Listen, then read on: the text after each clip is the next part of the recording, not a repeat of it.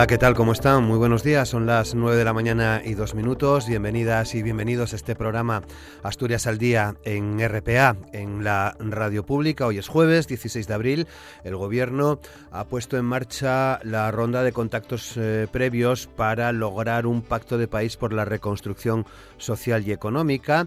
Lo explicitaba también ayer en la sesión de control al Gobierno en el Congreso de los Diputados. Una ronda que arranca hoy mismo, hoy jueves, con los portavoces voces de los partidos que conforman el grupo plural, que ya saben integran Junts per Cataluña, Más País, Compromís y BNG. La cita es a las doce y media del mediodía. Serán reuniones por videoconferencia. Tras el grupo plural seguirá la entrevista de Pedro Sánchez a la una con la líder de Ciudadanos, Inés Arrimadas, quien durante los últimos días ha venido reclamando pactar medidas moderadas y sensatas entre gobierno, oposición y agentes sociales.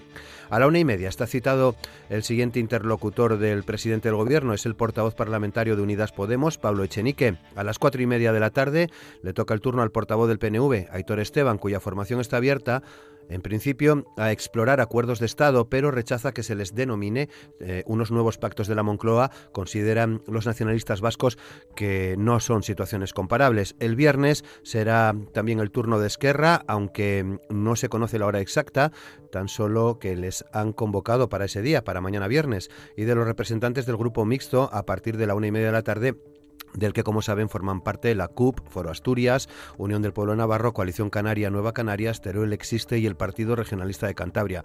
Por el momento no hay cita para una reunión virtual con el líder del Partido Popular, Pablo Casado, y es conocida la autoexclusión de esta ronda del eh, grupo parlamentario de Vox. En Asturias, el presidente Adrián Barbón también ha reclamado a todos los grupos con representación en el Parlamento Regional su apoyo para poder alcanzar a nivel asturiano unos pactos similares a los eh, tan traídos y llevados pactos de la Moncloa del año 1977 que permitan alcanzar un gran acuerdo para la reconstrucción económica y social de Asturias. Barbón se ha referido a estos acuerdos como eh, los pactos de Fruela, ya saben que es la calle de la capital del Principado, la calle de Oviedo en la que se ubica el Palacio de la Junta General del, del Principado Dice Adrián Barbón que es necesario empezar a repensar juntos la salida. Para Barbón es importante que Asturias llegue al pacto nacional en el que también van a participar las comunidades autónomas con una sola voz para afrontar la crisis estructural por el coronavirus. Y en Asturias ya hay un ayuntamiento que se ha mostrado favorable a participar en esos eh, pactos a nivel asturiano. Es el ayuntamiento de Llanes. Hoy vamos a plantear estos asuntos, todo esto que tiene que ver con los pactos para la reconstrucción a nivel nacional y a nivel regional a María Jesús Álvarez, que es senadora del Partido Socialista, Reyes Urlé, diputada eh, del Partido Popular en la Junta General del Principado, Simón Marcos, que es el coordinador de Ciudadanos en San Martín del Rey Aurelio, y eh, Daniel Ripa, que es diputado de Podemos en la Junta General del Principado. Además, en el programa de hoy también queremos preguntar, lo vamos a hacer, ya lo dejamos sobre la mesa, por la situación de las residencias de mayores en Asturias. 98 usuarios de centros eh, de mayores asturianos han perdido la vida desde el inicio de la pandemia la mayoría, 53, eran residentes en centros de la red pública, que es la que gestiona el ERA, Establecimientos Residenciales para Ancianos, organismo, como saben, dependiente de la Consejería de Derechos Sociales y Bienestar. El resto, 45, eran usuarios de la red privada o concertada. La mayoría de los residentes de centros de mayores, concretamente el 78,5%, prácticamente 8 de cada 10, que han fallecido como consecuencia del coronavirus en Asturias, lo han hecho en un hospital, según constatan los datos que las propias residencias han remitido, remiten a diario a la Consejería de Derechos Sociales y Bienestar. El Gobierno de Asturias utiliza todos los recursos de su sistema sociosanitario para asegurar los mejores cuidados a las personas mayores afectadas por esta epidemia del coronavirus. Los últimos datos publicados ayer en la web www.socialasturias.es recogen que a fecha 14 de abril habían fallecido en la red de residencias de Asturias esas 93 personas de de las cuales, como decíamos, 73 lo hicieron en un centro hospitalario y 20 en alguna eh, residencia. Son asuntos que ya dejamos sobre la mesa del programa de hoy, de Asturias al Día, a las 9 y 7 minutos, y ya saben, con Amor Argüelles en el control de sonido. Aquí comienza Asturias al Día, con Roberto Pato. Saludamos a nuestros invitados e invitadas en el programa de hoy. María Jesús Álvarez, ¿qué tal? ¿Cómo estás? María Jesús, buenos días. Hola, buenos días. Estoy bien, como todos, eh, siguiendo esta situación de confinamiento, bueno, pues con disciplina y con eh, mucha eh, colaboración eh, familiar, pues para tratar de, que, bueno, pues el, confinamiento nos ayude a vencer la, la pandemia y al mismo tiempo, bueno, pues seguimos teletrabajando de alguna manera, pues a través de reuniones que procuramos hacer, que hacemos, de hecho, pues a través de videoconferencias, elaborando documentos de trabajo y bueno, pues sin perder, eh, sin, sin dejar de tomar el pulso cada día a esta situación tan complicada por la que estamos atravesando. Muy bien, Reyes Urlé, ¿qué tal Reyes? ¿Cómo estás? Buenos Hola, días. buenos días, aquí cumpliendo en casa como una buena ciudadana. Sí, ¿no? ¿Cómo lo llevas eh, estas, estas semanas, este, estos 33 días ya de confinamiento? Bueno, al principio no lo llevaba tan mal porque, bueno, me gusta salir, pero también me gusta, soy casera, ¿eh? me gusta Sí. estar en casa, pero ya llega un momento que una se inquieta y, y en un piso entre la cocina, el baño, el salón y, y la habitación ya no da para más de tantos paseos. Pero bueno, cumpliendo, que lo importante es la salud. Muy bien. Eh, eh, Simón Marcos, ¿qué tal, Simón? ¿Cómo, cómo lo llevas? Roberto. Muy ¿Cómo, buenos cómo días, estás? Buenos, días, a todos. Sí. Pues bueno, pues resistiendo, ¿no? Como, como la mayor parte, como todos los asturianos, ¿no? Y matando el tiempo como se puede. Y bueno, y, y también, como decía la, la, la portavoz en esta tertulia de- del Partido Socialista, pues pues asistiendo muy muy atento a los a los hechos tan tan dramáticos que nos están tocando vivir en estos momentos y que, y como digo son dramáticos y también inéditos porque creo que no se recuerda una situación así en muchísimos años ¿no? Y Dani Ripa, ¿qué tal Ripa? ¿Cómo, ¿Cómo están siendo también estos días para ti? Desde tu última participación aquí con nosotros en Asturias al Día.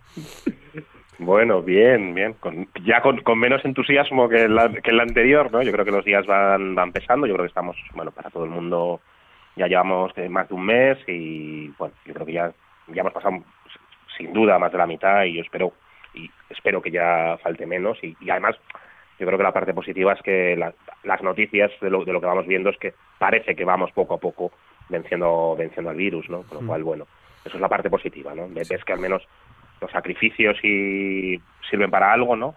Y, bueno, y, y luego lo- en, en el día a día, pues bueno, también como comentaban los compañeros, pues mucho teletrabajo, mucho mucho estar al día de lo que de lo que intenta que está pasando y bueno, pues pues ahí intentando intentando aguantar esta cuarentena como todo el mundo, ¿no? Muy bien. Bueno, 9 y 10, eh, pactos para la reconstrucción eh, social y económica, de los que venimos escuchando ya desde hace, desde hace varios días. Ayer se escenificaba una nueva sesión de control al gobierno en el Congreso de los Diputados. Eh, en Asturias, lo, hablamos por partes, si os parece, también con ese llamamiento a los denominados pactos de, de Fruela. La pregunta, eh, María Jesús, ¿son factibles, son necesarios, se puede llegar, se debe llegar a, a este tipo de acuerdos? Bueno, yo creo que solo hay una respuesta y es sí, un rotundo eh, sí, no queda otra. De hecho, eh, yo creo que fue ayer cuando el CIS eh, publicó una encuesta en la que bueno, pues eh, también se, se ve que nueve de cada diez ciudadanos eh, quieren que haya un pacto entre todas las fuerzas políticas. Es la única posibilidad que hay de superar la crisis, tanto la crisis sanitaria como la crisis económica y con derivadas eh, muy importantes desde el punto de vista social que viene eh, detrás. Es la única posibilidad que tenemos de superar la crisis sin dejar a nadie atrás, que es el objetivo. ¿no? Y yo creo que tendremos que aprender de esto que estamos viviendo, pues eh, en un doble sentido. Por una parte, eh, es evidente que hay que reforzar los sistemas públicos, particularmente los sanitarios. Eh, es evidente que tenemos que establecer pues, algunas eh, medidas que nos permitan que determinados sectores industriales estratégicos no estén externalizados, no estén fuera de nuestras eh, fronteras. Es evidente que tenemos que aprender de lo que sucedió después de la crisis del año 2008, que fue una crisis que se pagó, la factura se pagó de forma muy desigual y pagaron más los más débiles. Y de todo eso, pues es de lo que eh, tenemos que sentarnos en torno a una mesa y poder hablar. Y es lo que están diciendo tanto el presidente Pedro Sánchez como el presidente Adrián Barbón, los dos. Los dos están hablando de acuerdos, de diálogo, de escuchar, de aportar, de construir, de reconstruir este país, esta región, una vez que finalice eh, la crisis sanitaria. Y para eso tienen que participar, tenemos que participar todos los partidos políticos, todas las comunidades autónomas, los ayuntamientos y también los sindicatos y los empresarios, incluyendo desde las grandes empresas hasta las pequeñas y medianas empresas y los autónomos. Porque, eh, bueno, pues eh, la única forma de poder salir adelante de forma lo más rápido posible es un gran pacto que suponga la movilización de importantes recursos económicos de todos al servicio de aquellos que peor lo van a pasar porque su trabajo, su negocio, su medio de vida se vaya a ver afectado de forma muy, muy importante. Y para movilizar todos esos recursos económicos hace falta un gran pacto y hace falta unidad. Eh, Reyes, eh, desde el Partido Popular, pendientes de si al final habrá ese encuentro en los próximos días con, con Pablo Casado, entre otras cosas, ¿no? Sí, bueno, Roberto, si me permites, en primer lugar, quiero trasladar el, el pésame a las familias y a los amigos de los 168 fallecidos en Asturias y, por supuesto, hacerlo extenso a todos los miles, de casi 19.000 fallecidos en, en toda España, ¿no? en estos momentos tan, tan complicados. Bueno, pues lo decías tú al inicio de, de, la, de, la, presentación del programa, ¿no? 33 días confinados, 33 días que el Partido Popular lleva tendiendo puentes y lanzando propuestas al gobierno, tanto regional como a nivel nacional. 33 días que lleva cumpliendo la sociedad española y la sociedad asturiana confinando, eh, confinados en sus casas.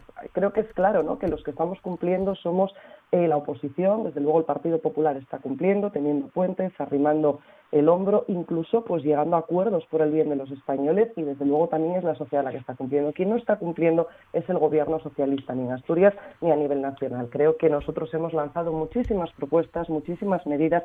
Cuando se nos ha pedido, ahí hemos estado, hemos aprobado y por lo tanto nosotros sí hemos cumplido con la lealtad institucional que se requiere en este momento. Los que han fallado desde luego son otros y por cierto, los que han fallado son los que ahora están mintiendo. Creo que mm, llegar a acuerdos es algo que tiene que venir desde el minuto uno, tenemos que sacar adelante este país, hay que combatir no solo de forma sanitaria, que eso es lo primero, sino también con medidas económicas importantes. Este virus y el Partido Socialista lo que no puede venir es 33 días después a decir mm, venga, decir sí a todo lo que nosotros queramos, cuando creo que lo que no puede ser es anunciar las reuniones en los medios de comunicación sin hablar previamente, no solo con los partidos, sino en el caso del Partido Popular, que somos el principal partido de la oposición. Creo que ese respeto y esa o sea, ese cumplimiento de la institución y de la lealtad tiene que ser bidireccional y hay una parte en la que está fallando y es por parte del gobierno central. Desde luego nosotros vamos a seguir con estas medidas, todo lo que haga falta por el bien de los ciudadanos van a encontrarnos, pero oye, vamos a tener un poco de, sentido común a la hora de hacer las cosas y que no vayan ahora de víctimas porque las víctimas son las familias que han fallecido en las condiciones que han fallecido, que, que han sido eh, pues mm, infrahumanas porque la gente lo está pasando muy mal y desde luego porque hay que hacer un poquito de autocrítica por parte del gobierno porque si hemos llegado a este punto es por la falta de previsión cuando la OMS había avisado con tiempo de lo que nos estaba cayendo y lo que iba a pasar. Simón, Sí, bueno, a mí me gustaría, en primer lugar, pues tener un reconocimiento expreso, como decía Reyes, para los, los asturianos que desgraciadamente se han quedado por el camino y también para, para esos miles de españoles, muy especialmente eh, para todos los representantes de, una generación que han vivido una guerra y posteriormente han vivido una dictadura y tras eh, una etapa negra de nuestra historia han derramado sudor, sangre y lágrimas para reconstruir entre, entre todos un país y, otorgarnos el sistema democrático que tenemos vigente y todavía en nuestro país. También me gustaría decirle decirles a los representantes eh, de Podemos y, del Partido Socialista que están gobernando a nivel nacional y están presentes hoy en esta tertulia, que los muertos desgraciadamente no son cifras ni porcentajes, sino que son personas con nombre y apellidos y que, y que merecen respeto y dignidad y que por supuesto todos los españoles nos merecemos que no nos mientan, que nos digan las cifras reales de muertos que hay, insisto, por respeto y dignidad a esas personas. Con respecto a los pactos de reconstrucción nacional, creo que es evidente que precisamente fue Ciudadanos y nuestro presidente Inés Arrimadas la primera persona que planteó la necesidad de, de, establecer entre todas las fuerzas políticas, pero no solo fuerzas políticas, sino también comunidades autónomas, ayuntamientos, agentes sociales, agentes empresariales, etcétera, la necesidad, insisto, de unos pactos de la reconstrucción nacional para cuando eh, esta situación pase, porque es cierto que los pactos de la Moncloa, el objetivo común era nada más y nada menos que la estabilización del proceso de transición hacia el sistema democrático, pero sí que estos pactos pueden tener algunos puntos en común con los pactos de la Moncloa, y es que por aquel entonces también había un gran problema de inflación y un gran problema de desempleo. Y desgraciadamente, y ojalá me equivoque mucho, me temo que cuando esta situación pase, tendremos que hacer frente a esos problemas de inflación y de desempleo de nuevo. Por lo tanto, eh, recientemente Inés Arrimadas ha enviado eh, una carta a Pedro Sánchez con cuatro prioridades básicas que nosotros creemos que se deben de hacer eh, para llevar a cabo esos pactos de la reconstrucción. En primer lugar, el objetivo prioritario es salvar vidas. Necesitamos un plan urgente de contingencia sanitaria para asegurar el suministro de equipamiento sanitario y pactar, insisto, pactar entre todas las fuerzas políticas la eventual relajación de las medidas de confinamiento. En segundo lugar, salvar los empleos. Es urgente un plan estratégico de, de salida del confinamiento y reactivación de la economía que ayuda a los autónomos y las pymes, resguarde el tejido empresarial y de un impulso a los más afectados. En tercer lugar, proteger, como no, a las familias. Proponemos un plan de protección social que no deja a nadie atrás, atienda a los colectivos más vulnerables, entre los cuales, y después hablaremos de ellos, en este colectivo vulnerable se incluye las personas mayores y de garantías a los jóvenes estudiantes. No podemos permitir que los escolares y universitarios pierdan un curso académico. Y finalmente, y en cuarto lugar, fuerza en Europa. Si España quiere tener capacidad de negociación decisiva en Europa, debe presentar un plan consensuado. Insisto, este pacto que nosotros proponemos es para dejar, en primer lugar, a un lado las diferencias políticas, lo hemos dicho bien claro, creemos que este gobierno ha cometido muchos errores, ha actuado tarde, pero los españoles y la situación excepcional que vivimos requieren que dejemos a un lado las diferencias políticas para lograr cuanto antes un pacto de reconstrucción nacional. Eh, Ripa. Bueno, lo primero que estamos en una emergencia, ¿no? Y cuando estamos en una emergencia, pues, pues es evidente que lo que yo creo que toca es, unidad en el sentido de buscar entre todos y todas soluciones para superar esta emergencia cuanto antes. ¿no? Yo creo que, que ese es el enfoque que, debe primar. Lo primero es vamos a salir de la emergencia, vamos a ponernos todos y todas a ayudar en la medida en la que podamos, con las propuestas en las que tengamos para salir adelante. Eso es lo que, lo que para nosotros ha sido nuestra actitud en, el último mes hemos enviado eh, hasta 10 documentos de propuestas con 150 propuestas específicas eh, al gobierno y eso es lo, bueno, yo creo que, lo que debe primar en este momento, ¿no? Eh, como estamos en una situación de emergencia y seguimos en esa situación de, emergencia, ¿no? cuando tenemos el 60% de las personas fallecidas, luego hablaremos, en residencias para personas mayores, lo que hay que hacer, lo primero de todo, antes de, de pensar en los pactos posteriores, es solucionar eso. No se puede avanzar si no solucionamos la situación en las residencias para personas mayores que están suponiendo el 60% de los fallecidos. Con lo cual, e-, esa sería la primera emergencia que, hay que ponerse manos a la obra, ¿no? Eh, porque, porque si no parece como que desviamos el foco, ¿no? Empezamos a hablar de los pactos a futuro sin arreglar lo inmediato. Y lo inmediato es que ahí tenemos un problema que hay que actuar ya. Eh, sobre pactos a futuro, eh, claro, ahí hay dos problemas. El primero es el histórico de, lo que han sido las, las ofertas de, pactos desde el gobierno asturiano, de Adrián Barbón. Y, por hacer una cronología, en la investidura eh, ofreció un gran acuerdo a todos los partidos. Nosotros, por ejemplo, fuimos con un plan contra las listas de espera en sanidad o para abaratar el transporte público, el cercanías y de, y de autobús, y nos dijeron que no. A, todas las propuestas que presentamos para ese, dijeron que no era el momento de, hacer un, de acordar sobre propuestas, ¿no? Eh, un año después, las listas de espera sanitarias se habían, se habían multiplicado, bueno, casi se habían doblado, ¿no? Eh, en presupuestos plantearon un acuerdo y parte de las cosas que planteamos en ese acuerdo, por ejemplo, era eh, una actuación específica, un plan para actuar en la situación de dependencia en residencias o en servicios de ayuda a domicilio que había en Asturias. Porque lo que nos decían los indicadores estatales es que estábamos en la peor situación del Estado. El peor lugar del Estado eh, en el tratamiento a nuestras personas dependientes, y eso tiene relación cuando estamos hablando de la crisis que hay en residencias, era precisamente Asturias. Bueno, pues planteábamos una inversión de más de 10 millones de euros para actuar ante eso. Nos dijeron que no, que no había que llegar a acuerdos eh, en ese sentido. Eh, luego hubo un, acuerdo, un debate sobre industria monográfico en el mes de enero en la Junta General y se planteó que había que llegar a un gran acuerdo, eh, lo planteó Adrián Barbón, un gran acuerdo sobre nuestra industria. Bueno, y en ese acuerdo sobre nuestra industria le dijimos, bueno, nuestra propuesta es que, el gobierno, que el, el, gobierno con los mecanismos que tiene y el gobierno central actúe en la industria privada que hay para evitar deslocalizaciones, por una alianza de deslocalizaciones o, por ejemplo, con inversión privada en el, en el sector estratégico, ¿no? en la industria estratégica. Bueno, ayer veíamos que, que Alcoa está bueno, a punto de vendiendo su, su capital, ¿no? también el socio de Alcoa. Y, ahora mismo la, la, portavoz del PSOE nos lo decía, ¿no? la, la importancia de la industria estratégica. Bueno, pues también se ha deshecho esa propuesta. ¿no? Se planteó un pacto de, de infraestructuras. Bueno, ahí planteamos supresión del Huerna, actuación ante las cercanías, también se rechazó. Y ahora llega un nuevo pacto de Fruela, donde, donde lo que no sabemos es si lo que se plantea es salir en la foto o que se acepten o que se presenten propuestas y esas propuestas se debatan y se lleven a cabo, ¿no? Porque porque porque a nosotros nos inquieta que parece que estamos en un modelo de gobierno que, lo que prima son ofrecer pactos vacíos, pactos sin contenido, pactos de fotos sin propuestas. Y eso yo creo que, que sería una cosa eh, evidentemente a evitar, ¿no? Eh, y, llevamos cinco propuestas de pacto en seis meses, que claro, que ya no nos, no nos acordamos de la anterior, pero que cinco propuestas donde no había ni una sola propuesta eh, novedosa donde se llegaba a un acuerdo sobre nada, sobre el vacío, ¿no? Con lo cual, hay que actuar. ¿Sobre qué cosas? Y termino. Sobre autónomos. Les decíamos, los hay 74.000 autónomos asturianos que necesitan apoyo inmediato ya. Su eh, bonificación al 100% de las cuotas de marzo a abril y mientras dure el estado de alarma para todos los autónomos asturianos.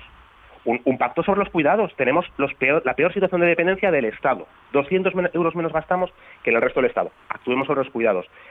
Salario social. Tenemos mil personas en la lista de espera de salario social. Actuemos sobre el salario social. Actuemos en materia de vivienda. Actuemos sobre nuestra industria para fomentar que haya una industria estratégica que no se deslocalice.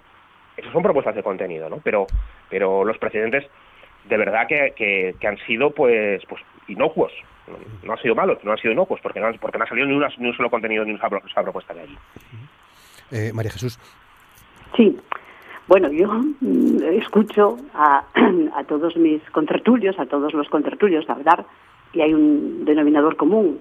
Todos eh, estamos de acuerdo en que hace falta un pacto y que hace falta eh, sentarse y, dialogar.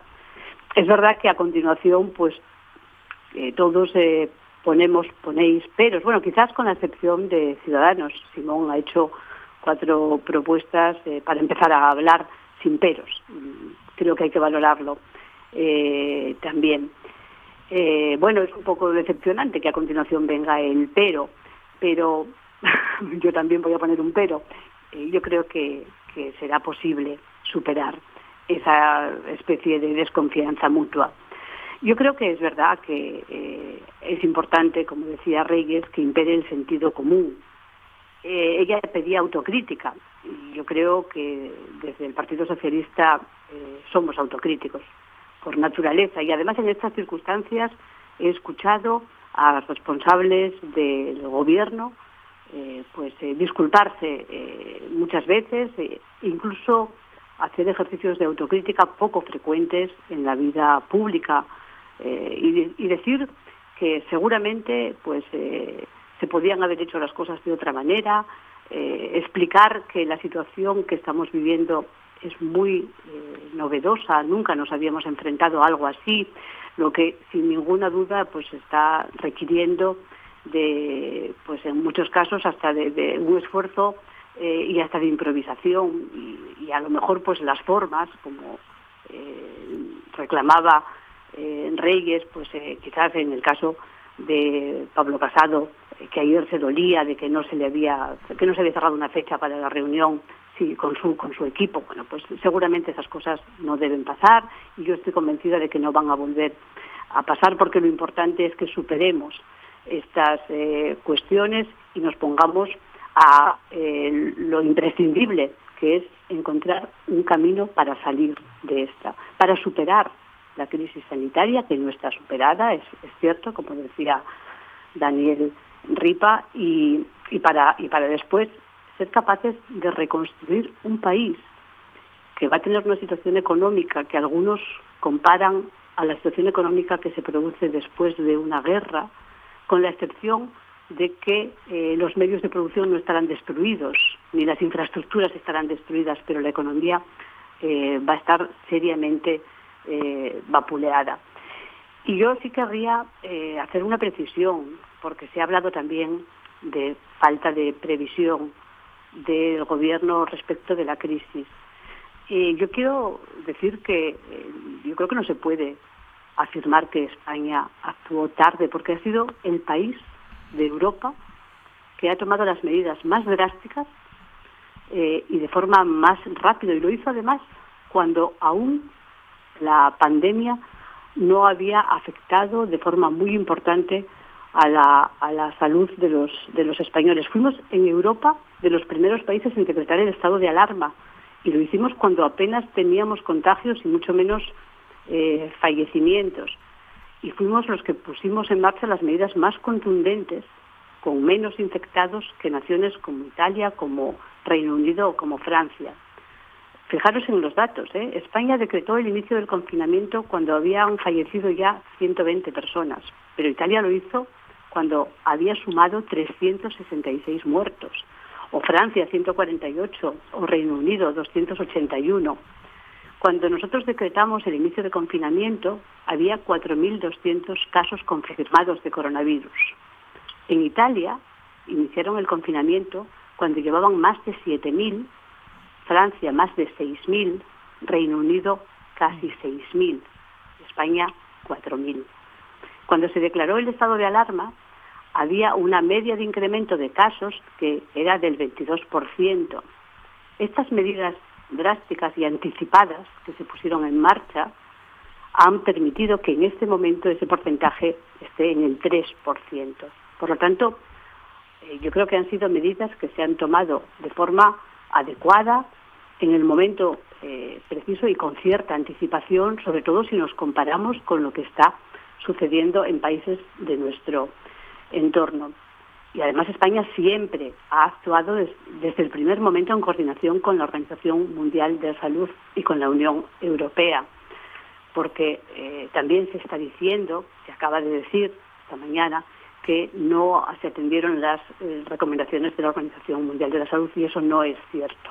Cuando la Organización Mundial de la Salud declaró el 30 de enero eh, la, la pandemia, nuestro país ya cumplía con todas las recomendaciones de la Organización Mundial de la Salud. De hecho, muchos de los responsables han puesto a España como ejemplo eh, del enfoque de cualquier gobierno para atajar una pandemia como esta, responsables de la Organización Mundial de la Salud, desde María Neira hasta su director eh, general o el director para, para Europa. Todos ellos han dicho que eh, están profundamente impresionados por la situación de, España, por las medidas que ha tomado el gobierno español y también por la eh, actitud con la que los españoles y las españolas hemos eh, pues accedido al confinamiento con la posición de los sanitarios y de los servicios básicos que en España se están sosteniendo de forma eh, pues muy muy importante.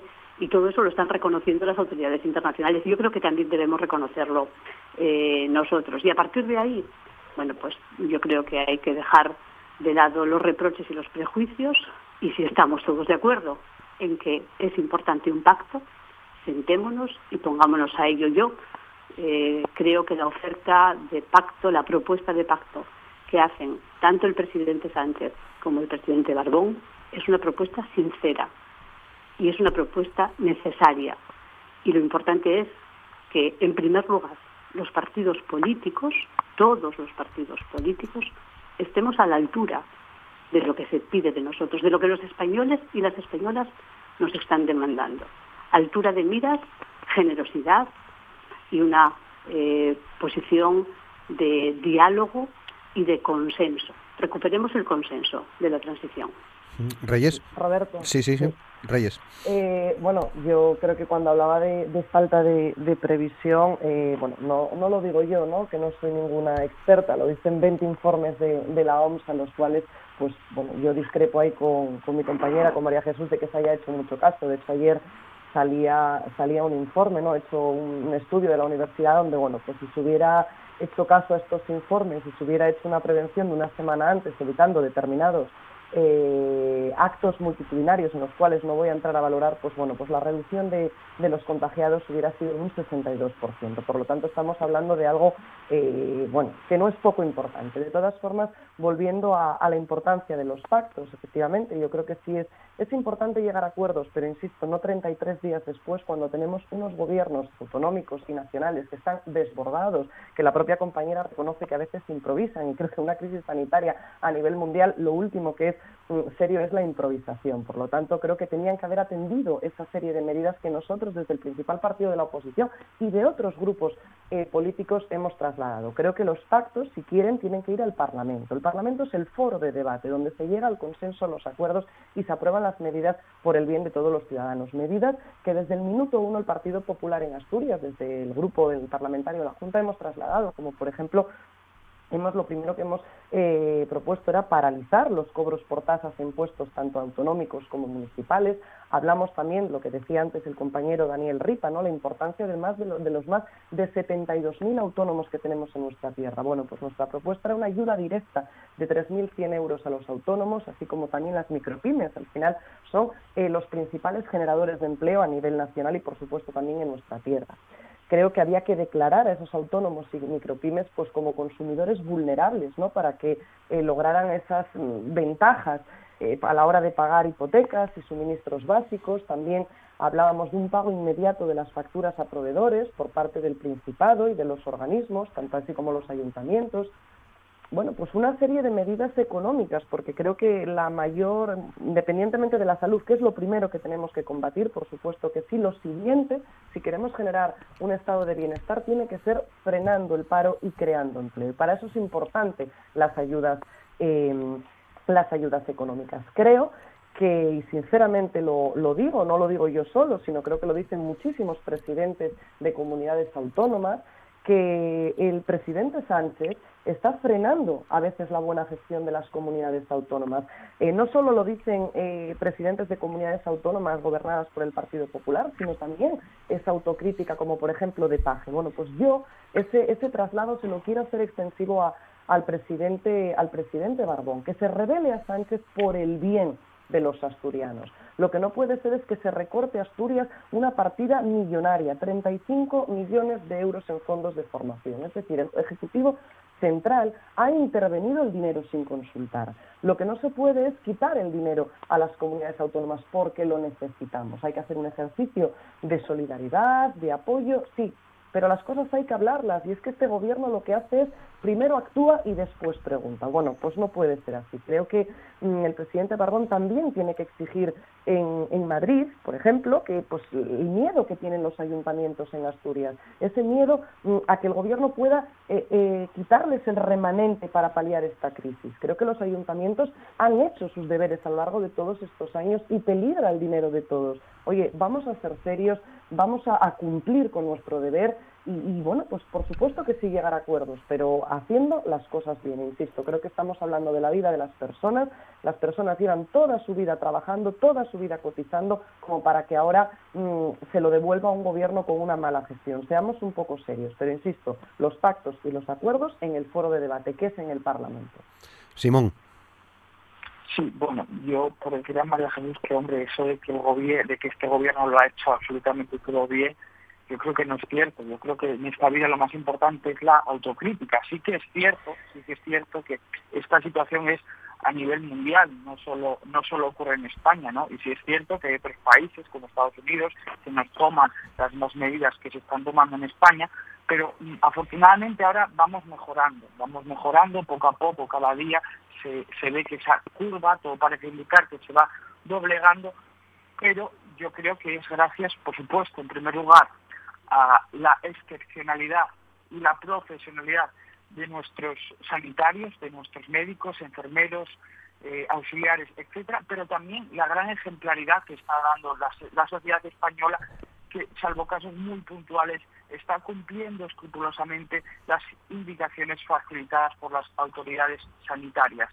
Eh, como decía, lo más importante es la autocrítica, pero también yo creo que hubo semanas en las que había que decidir qué persona moría o qué persona vivía. Es decir, había una cierta edad a, la que los sanitarios tenían que elegir quién vivía y quién no, porque el sistema sanitario en algunos hospitales se llegó a colapsar. Por lo tanto, eso de que todo lo hicimos absolutamente bien, creo que no es cierto.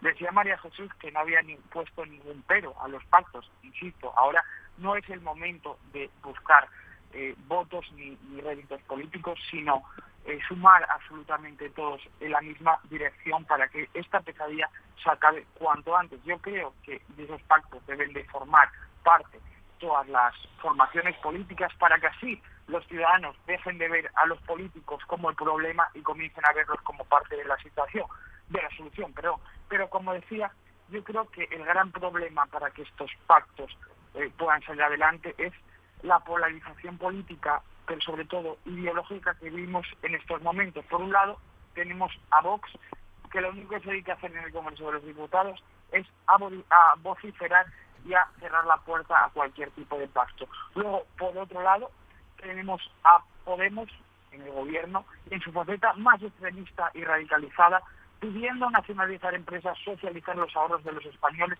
limitando la libertad de expresión e información y criticando duramente al jefe del Estado. Señores de Podemos y de Vox, eso ahora no toca.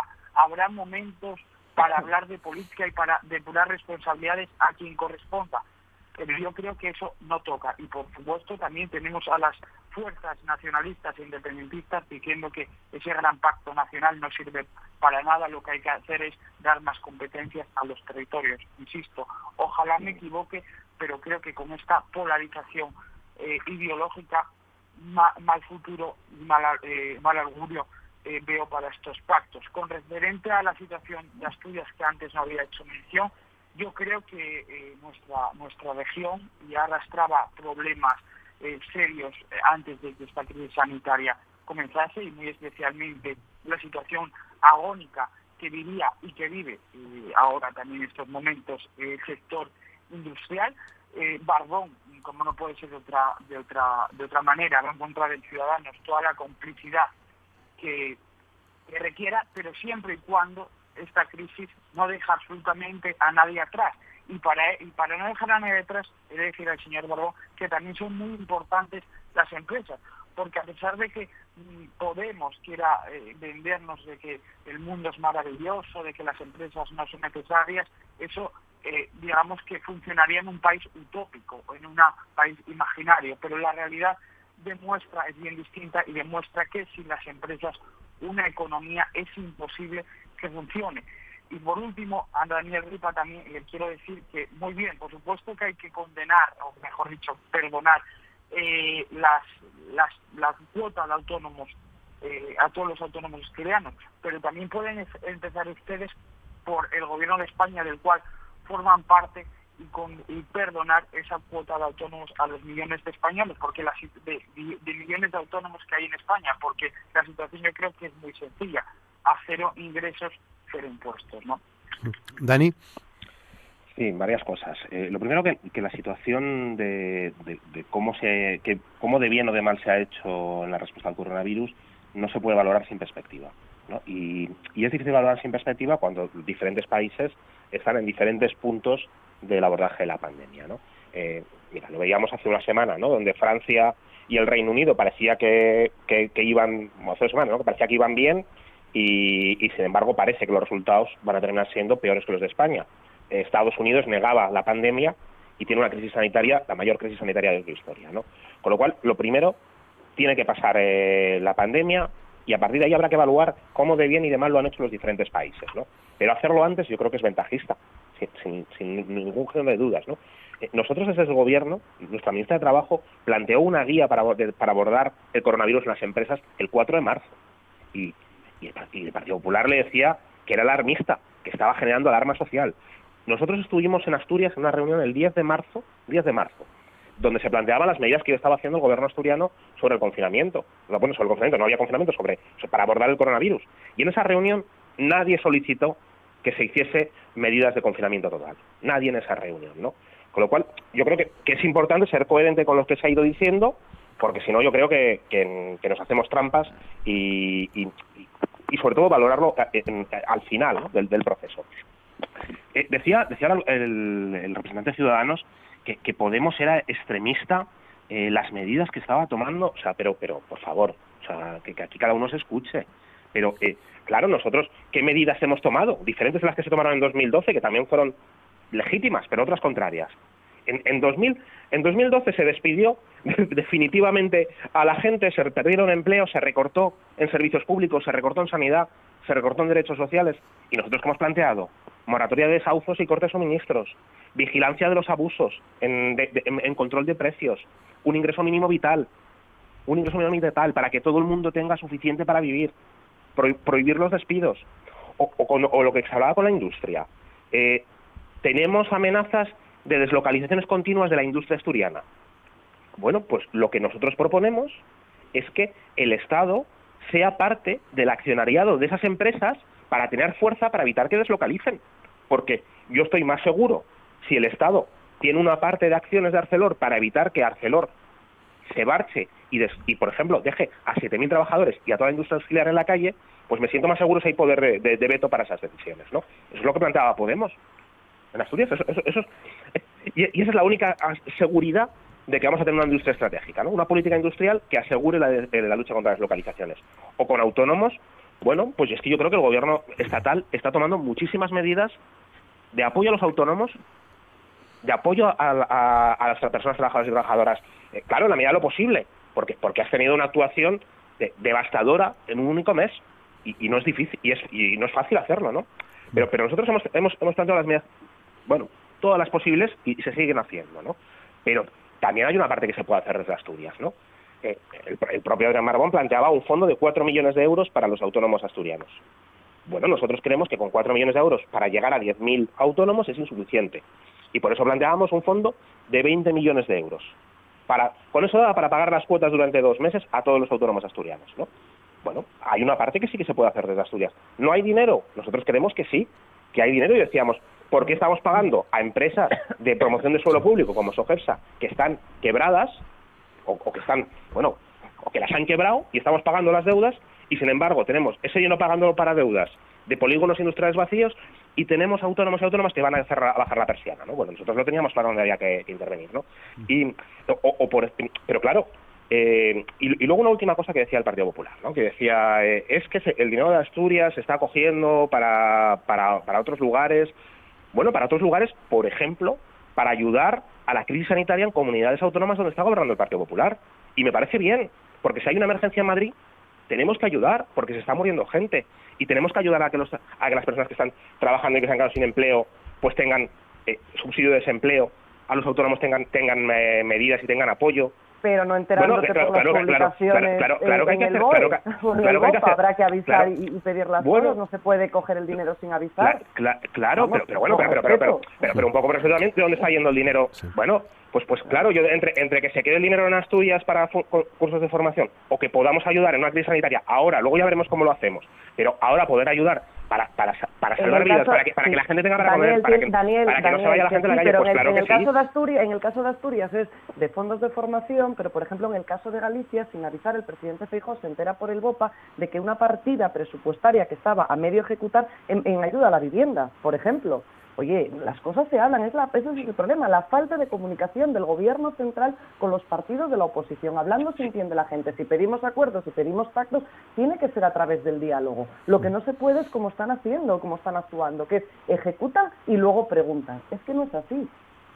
Es lo único que digo. Eh, terminando ya, que quería plantearos lo de las residencias, son las 9 y 46. Eh, Dani, eh, y María Jesús, me imagino que quieres hacer un mate. Era simplemente para hacer una sobre esta cuestión antes de pasar a las residencias, muy rápido. brevísimo, por favor. Sí, yo creo que se han puesto en marcha muchas medidas por parte del Gobierno de España, también en Asturias, anticipándose, en el caso de Asturias, a la, a la situación con un objetivo, que no colapse el sistema sanitario y al mismo tiempo apoyo a familias, apoyo a empresas, intentar sostener en esta situación de alarma mínimamente la, situación económica de todo el mundo.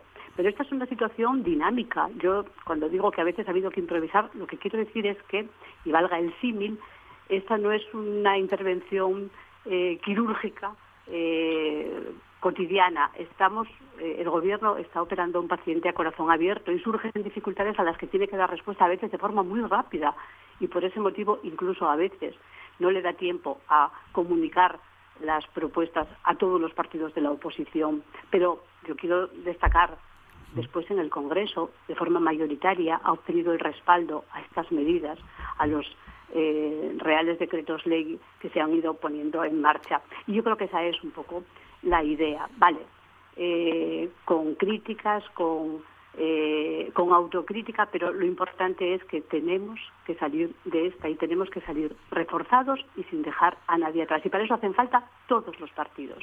En mm. España tenemos tres pactos en, en estos años de democracia. Los ya tan famosos de la Moncloa, estos días tan recordados, ha habido un pacto de Estado contra el terrorismo y otro contra la violencia contra las mujeres es nuestra experiencia. Se gestaron dentro y fuera del Parlamento.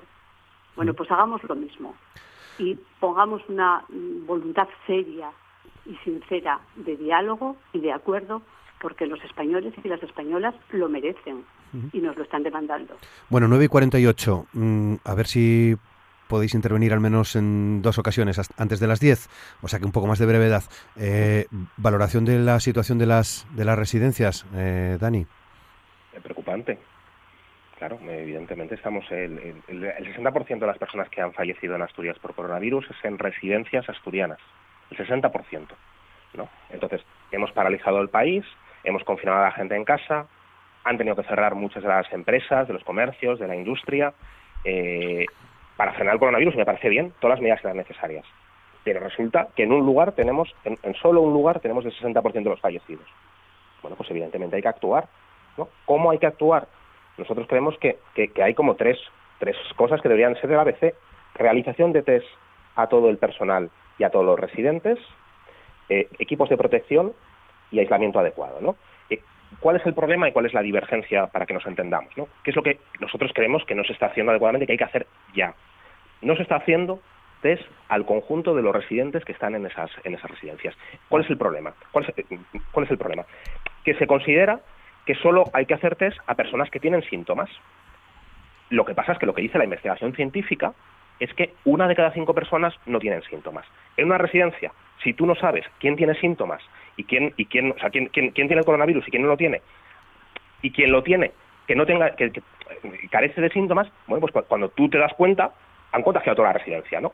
Con lo cual hay que actuar, y actuar es ir a unas residencias, a, día de hoy se puede pasar test rápido a todo el mundo, ver dónde, ver en qué situaciones hay riesgo, cuando se, cuando se encuentra, hacer pruebas específicas y, proceder al aislamiento. Eso lo pedimos el 19 de marzo al gobierno. Y, desde entonces se sigue sin hacer test a, la residencia, se sigue extendiendo el virus y hemos pasado de 20 contagiados que había entonces a más de 400, ¿no? Con lo cual, ahí hay que actuar. Simón.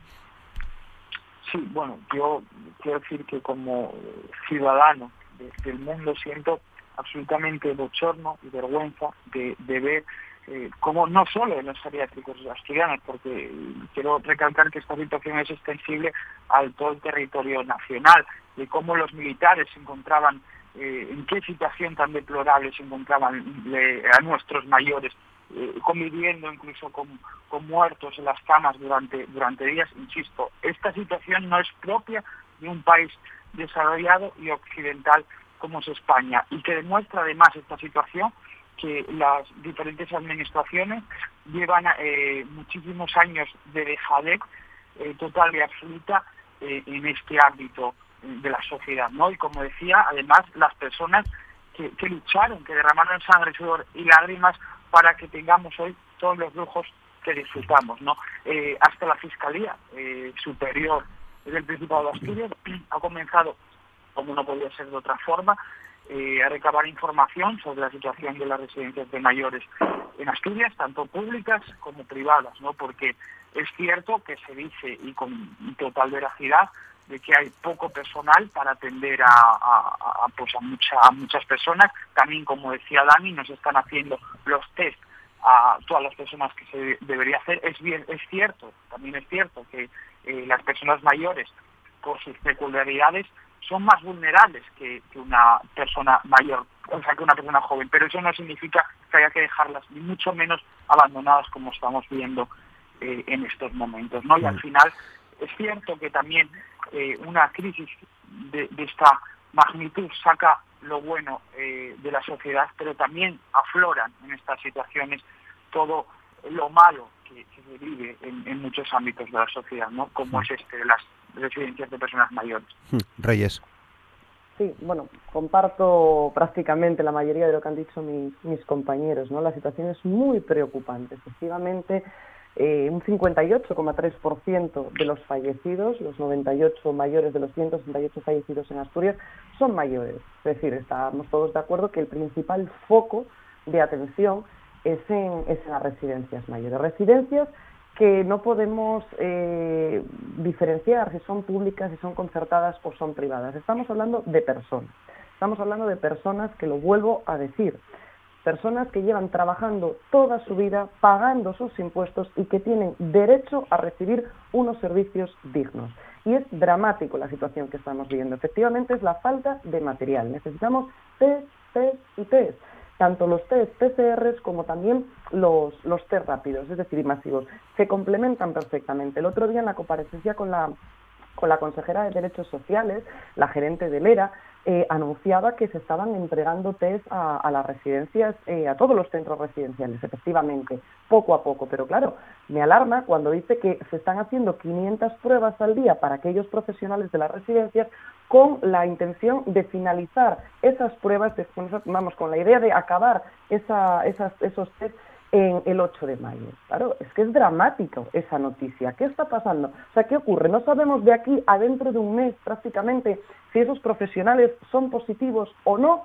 ¿Cuánto vamos, o sea, cuántas personas se van a infectar? ¿Cuántas personas, espero que no ocurra así, puedan fallecer de aquí en un mes? Es decir, eh, hay algo que no está funcionando. Es dramático, no solo lo que están viviendo las personas mayores en estos centros, sino es dramático también lo que están viviendo los profesionales que trabajan en esas residencias. Y nosotros una de las cosas que pedimos dentro de la situación, que es complicado, porque lo reconozco, es muy complicado gestionar esta situación. Por eso vamos a intentar tomar medidas que puedan ayudar a que no lleguemos eh, a, números todavía más dramáticos. Yo creo que los mayores que den positivos no pueden estar en las residencias. Las residencias son, son sus viviendas, es su hogar. No son centros sanitarios, no están eh, dotados ni de materiales, ni de recursos humanos, perdón, ni de recursos materiales. Por lo tanto, los mayores tienen que estar en los hospitales. Los mayores, eh, me refiero a los que están, aquellos que están infectados. Y entonces, lo decía hoy en, en otra radio, en otra sintonía estaban diciendo que los propios profesionales reconocen que no están al 100% de ocupación los hospitales. Pues hagamos las cosas bien, traslademos a los enfermos en función de una serie de características en los espacios donde mejor pueden ser atendidos, ya que, insisto, y termino, test, test y test. Necesitamos material para prevenir, para saber quién está contagiado y quién no, para poder evitar que se produzcan más fallecidos. María Jesús. Bueno, evidentemente eh, estoy también preocupada, estamos preocupados los socialistas por lo que pasa en las residencias de ancianos, porque efectivamente eh, son un lugar en el que eh, si entra el virus la situación es muy compleja porque se une pues el número de personas que conviven bajo un mismo techo con una cohorte de edad de especial vulnerabilidad. yo creo que en Asturias la situación se ha ido encauzando de forma razonable. Yo creo que hay que mm, tener confianza en el criterio profesional. Eh, creo que es importante.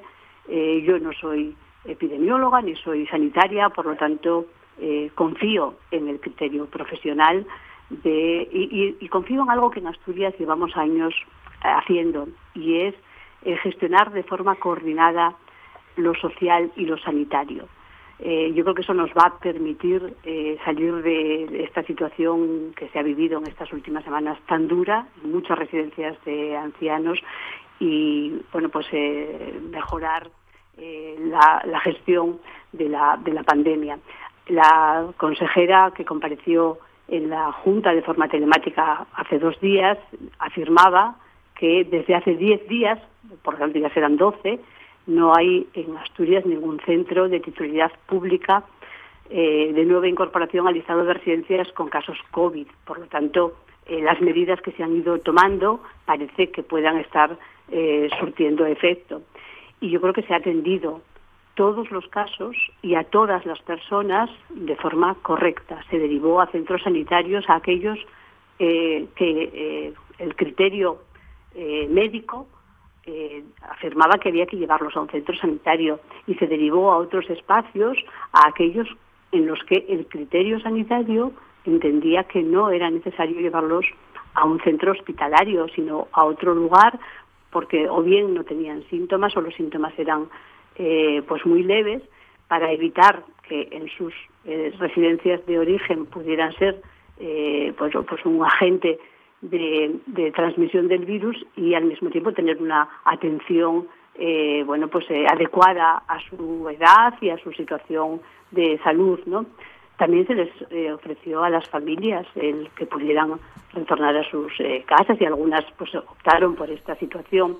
Yo creo que lo más importante es que se ha actuado siempre teniendo en cuenta su dignidad, sus derechos, como no podía ser eh, de otro modo, evidentemente, pero es que hemos leído cosas en la prensa en estos últimos en estas últimas semanas de comunidades autónomas en las que no era ese el criterio. Por lo tanto, yo creo que en Asturias se ha actuado con criterios profesionales, desde la coordinación sociosanitaria y tratando de hacer llegar de la forma más rápida posible pues todos aquellos medios que eh, sabemos que hoy en día pues eh, cuesta trabajo encontrar y disponer de ellos de forma eh, numéricamente importante, desde los test hasta los equipos de protección. Bueno, tengo la sensación de que después de dos, tres semanas de, de, angustia por parte de los responsables de la gestión, porque lo han vivido pues de forma muy, muy directa, eh, se ha conseguido pues eh, reforzar la situación y bueno pues controlar de alguna forma la, pero cómo puedes pero, pero, cómo puedes decir que está encauzada ¿Cómo puedes decir que está encauzada cuando estamos viendo de una escena de muertes casi diaria, cuando tenemos cientos de contagiados? Joder, el 39 de marzo pedíamos hacer test, el 19 de marzo. Ahora dicen que van a hacer algunos. ¿Por qué? ¿Por qué no lo han hecho hace un mes? ¿no? Bueno, es que eso hay que, hay, que actuar, ¿no? y claro, eh, es que estamos en Asturias, que es el peor lugar de España en atención a la dependencia, somos sobre todo la dependencia, ¿no? Con lo cual hay que actuar ya. No, no está encauzado, hay una emergencia y nosotros creemos que, la solución es test masivos a residencias desde ya. Tenemos que dejarlo. Llegamos a las 10. Eh, volveremos sobre este asunto. Muchas gracias a todos. Buen día. Gracias, buenos días.